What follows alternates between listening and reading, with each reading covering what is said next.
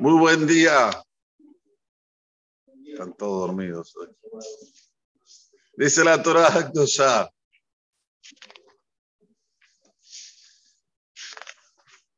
Sabemos que el Sefer Bamidbar, todo este Sefer, todo este libro, nos enseña que aunque una persona esté en el desierto, sin orden y disciplina, nada funciona.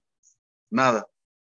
Y el orden y la disciplina tiene que tener, como se dice, una jerarquía de Dios para Moisés, de Moisés para el pueblo, o a Aarón con el pueblo, o los Leviim, así iba bajando.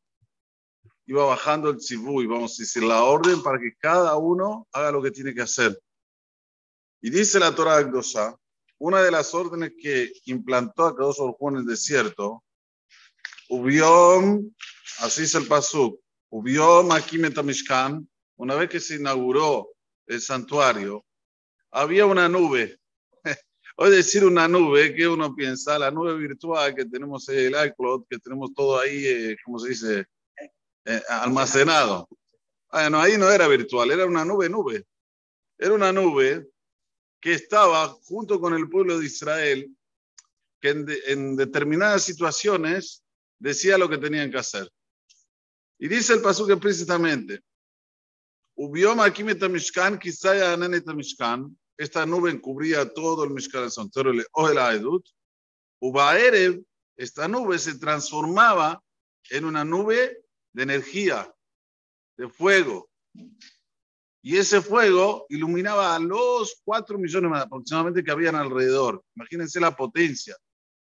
Pero se entiende que no era un fuego como el de Noro o de Sur, porque si no la gente se quemaba. Tenía que ser un tipo de fuego, como hoy, esto, ¿bien? Lo que tenemos acá, acá arriba, ¿eh? ¿cómo se llama esto? LED, LED. Bueno, digamos, para que tengamos un poquito de imaginación, que iluminaba todos los majanot, a los tres majanot, y nadie se quemaba, nadie se electrocutaba. Kenny Etamid, dice el Pasuk, así fue siempre, 40 años en el desierto, señores, una nube nos acompañó y esta nube se pausaba en el O de la Edut, en el santuario, y a la noche se transformaba en fuego. Omar Esh Laila. Ulfía alote. Ahora viene la parte más interesante. De repente esta nube, que estaba, digamos, junto con el pueblo de Israel, hacía se levantaba hasta arriba, cosa que todo el pueblo la veía ahí como boyando, flotando ahí, ¿se dice flotando? ¿Eh? Arriba. Y ahí, ¿qué pasa? Era una señal. ¿Qué señal? Había que partir.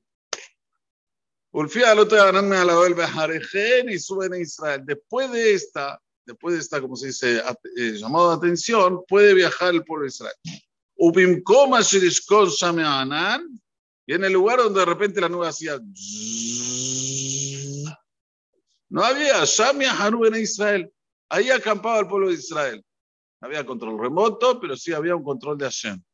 Que subía a la nube, que bajaba a la nube. Subía a la nube, hay que partir. Bajaba a la nube, hay que acampar. Al pie Hashem ven Israel. Al pie Hashem. Por intermedio de Dios partían los hijos de Israel. Por intermedio de Dios acampaban. Y todos los días que esta nube quedaba sobre el Mishkan, sobre el santuario, tenían que quedarse firmes en ese día. De repente no podía decir uno, che, no aguanto más estar aquí. Me tomo American Airlines y me voy a New York. No, no había. Todos se tenían que quedar en el lugar. Bueno, voy y vengo, doy una vuelta, no aguanto. No. Y dice la Torah posterior, y no voy a leer todo porque es un poquito largo, que a veces se quedaban un día, o sea, acampaban a la mañana y a la noche partían. Y a veces se quedaban un mes. Y a veces se quedaban un año. Y a veces se quedaban mucho más tiempo. No había un momento en el cual ellos tenían programación de cuándo iban a partir. Pero sí, por eso digo, dentro de todo el desorden de estar en un desierto y de estar en, en una situación como esta, había disciplina y orden con relación a lo que venía desde arriba. Siempre tenemos que saber que cuando hay educación, las cosas son más fáciles. El problema es cuando una persona no acepta a sus superiores, si es su papá, si es su jefe en la empresa, si es eh, su rabo en el Beta Knesset, hay quien imponer. Ahí ya las cosas comienzan a, dar errado.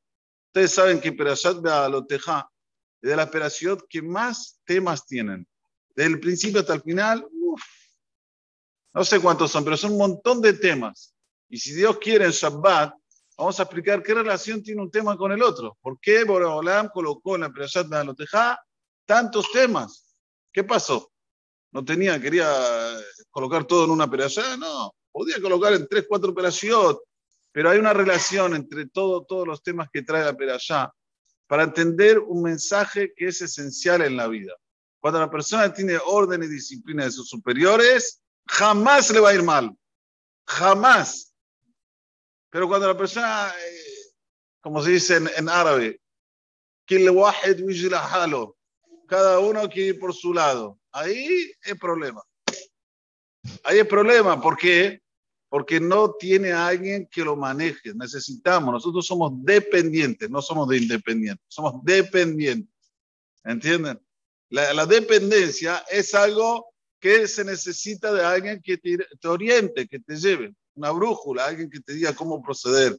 Por eso que es importante ver este, este, este, este, mm, este pedazo de la perashá, cómo era todo eh, eh, eh, dirigido por Akadosh Baruchú y todo el mundo se dirigía a través de lo que diga Hashem. Después la Perashá dice diciendo otras cosas, a pesar lo vamos a leer mañana. Baruja Donera, hola. Israel.